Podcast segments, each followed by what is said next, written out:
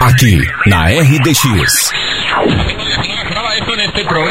Rádio História. Conhecer o passado. Para entender o presente.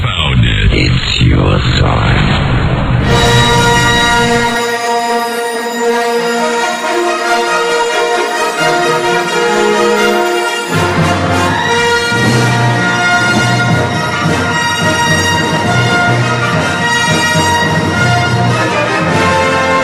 contasse que já teve registros em jornais sobre a aparição de objetos voadores não identificados, os OVNIs, aqui na nossa região? E claro, para contar um pouco melhor sobre esses relatos, o Rádio História dessa semana é com a historiadora Jéssica Franco.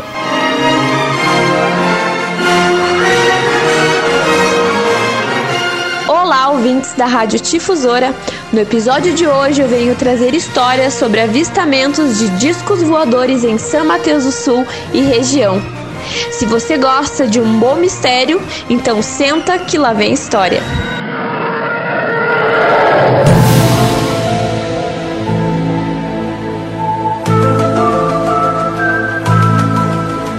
Dia 3 de março de 1963. O periódico O Jornal do Rio de Janeiro tem a seguinte chamada: Estranho objeto caiu com estrondo na fronteira entre o Paraná e Santa Catarina.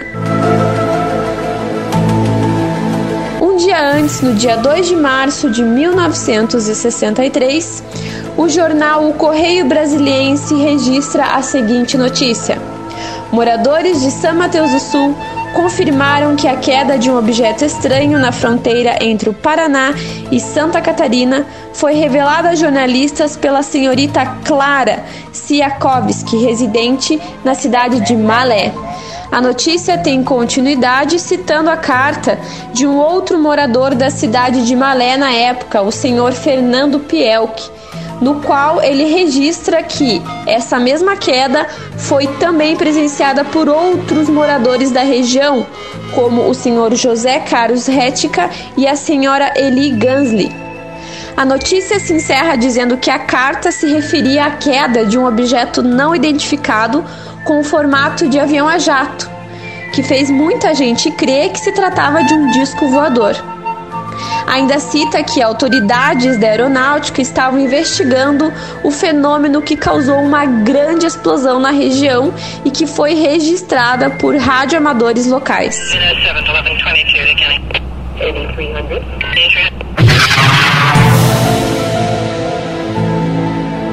No ano de 2015 e 2016, apareceu numa propriedade rural na cidade de Prudentópolis os chamados agroglifos. Sinais gigantescos misteriosos que aparecem de um dia para o outro em plantações e que mostram formas complexas, geométricas e circulares. Sinais que para nós não significam nada, mas para alguns são evidências de mensagens do espaço mensagens que alguns especialistas tentam decifrar e decodificar e que outros acham que na verdade são feitos por seres humanos apenas para pregar uma peça. Mas as notícias relatadas no começo desse episódio não são exclusividade quando se trata de discos voadores e São Mateus do Sul.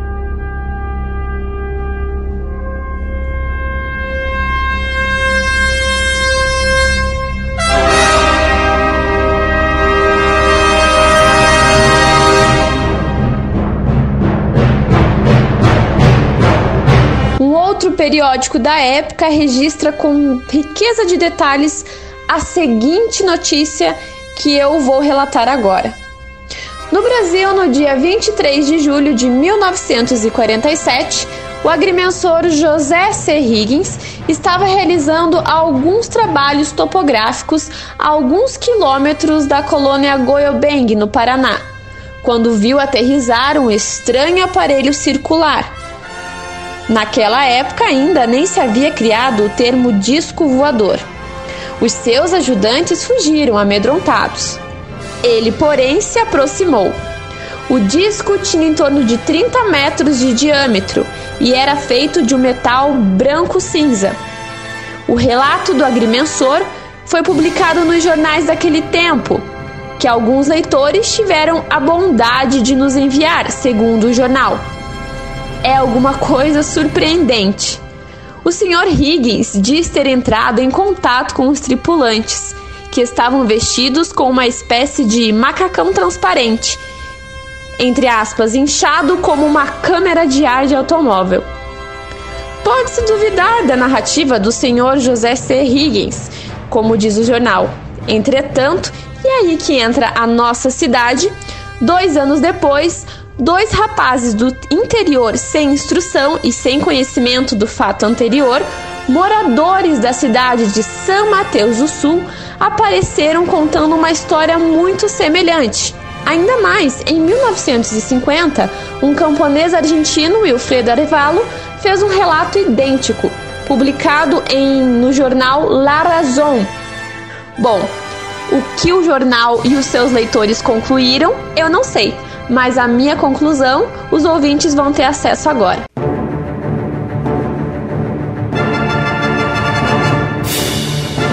É de hoje que nós temos relatos de pessoas que viram algum objeto ou alguma luz estranha nos céus. A verdade é que a história está cheia de tais aparições.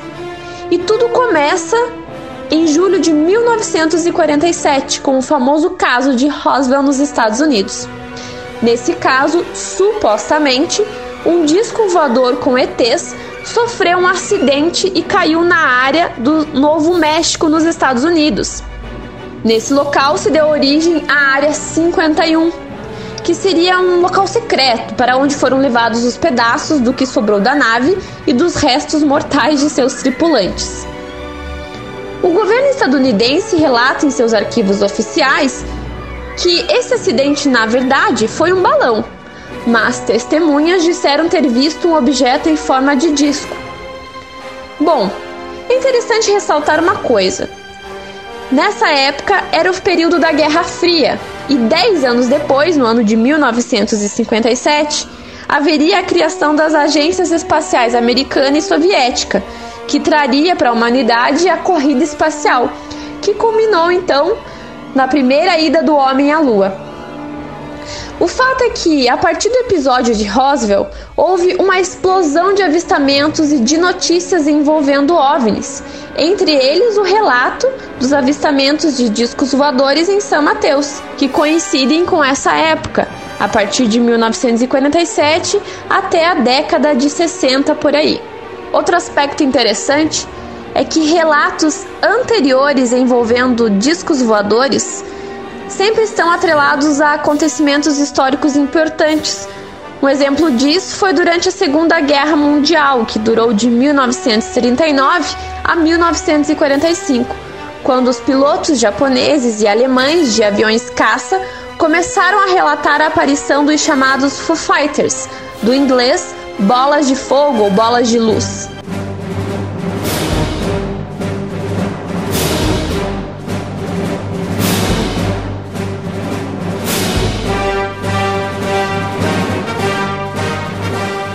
Pouquinho além nessa discussão, e não, eu não acredito que foram os alienígenas que construíram as pirâmides no Antigo Egito. No dia 25 de julho de 2018, Pesquisadores italianos anunciaram a descoberta de água líquida no planeta Marte. Um imenso reservatório foi encontrado na região polar sul, debaixo do gelo do planeta vermelho. E ao que tudo indica, se trata de um lago glacial muito parecido com o que temos nas regiões polares da Terra. Bom, a odisseia do homem no espaço só está engatinhando. Nosso conhecimento a respeito do universo, comparado à sua imensidão, ainda é muito pequeno. Portanto, a vida fora do planeta Terra já não se trata de mera especulação ou ficção hollywoodiana. Ela, na verdade, é uma probabilidade real, calculada e aceita pelos cientistas. Afinal, são em média 200 bilhões de galáxias, com trilhões de planetas no universo. É muita prepotência nossa achar que nós somos os únicos. Diante de tudo isso, a discussão para a respeito da inteligência dessa vida. Bom, a vida microbiana, que muito provavelmente será detectada em breve em Marte, como eu relatei no exemplo, também é uma forma de vida. Porém, o que mais intriga a humanidade é descobrir se existe vida inteligente, ou seja, uma civilização vivendo em outro planeta. Com tecnologia e níveis morais semelhantes aos nossos, mais avançados ou mais atrasados. Tal discussão nos leva imediatamente a outra. Bom, se tais civilizações existem, elas nos visitam?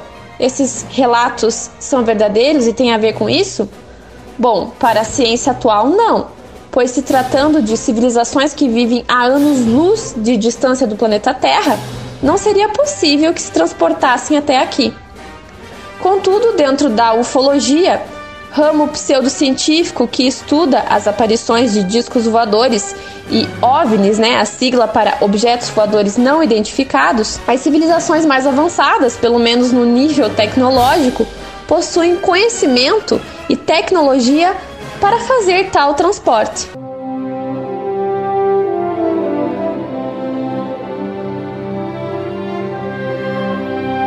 Das muitas hipóteses que eu já li, a mais, digamos assim, aceitável é a de que tal transporte possa ser feito pelos chamados buracos de minhoca, ou seja, dobras no espaço-tempo, as quais o Einstein, aquele cientista famoso, estudou na teoria das cordas que foi recentemente comprovada.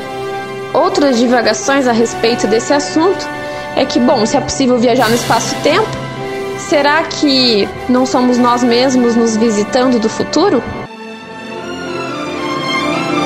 No ano de 1977, a Agência Espacial Americana, NASA, e o astrônomo Carl Sagan desenvolveram o chamado Golden Record, um disco de cobre banhado a ouro que compilia diversos sons da Terra que está vagando pelo espaço até hoje.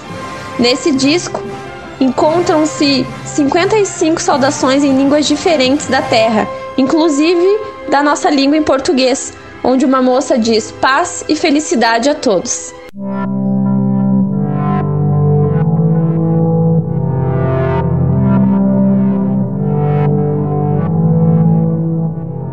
Além disso, sons da terra, como o de uma mãe confortando um bebê que chora, o barulho do vento, da chuva, de trens, de carroças e de vários animais, além de saudações matemáticas de Olá. Esse se tornou o artefato humano mais distante no espaço, fora já do sistema solar. Bom, quem sabe um dia alguém encontra, né? Além disso, em 2024 nós teremos a primeira missão tripulada por mulheres à Lua. Sim, se o homem pisou na Lua, agora tá na vez da mulher, né? Pois quem disse que não há mulheres astronautas, não é mesmo? Diante da imensidão e complexidade do universo, nós ainda estamos começando a aprender sobre ele. Estamos iniciando a exploração do nosso jardim, do nosso quintal, que é o sistema solar. Bom, pessoal, por hoje é só. Me despeço de vocês com uma frase de um famoso seriado dos anos 90 chamado Arquivo X, a qual diz: a verdade está lá fora. Espero que vocês tenham gostado e até a próxima.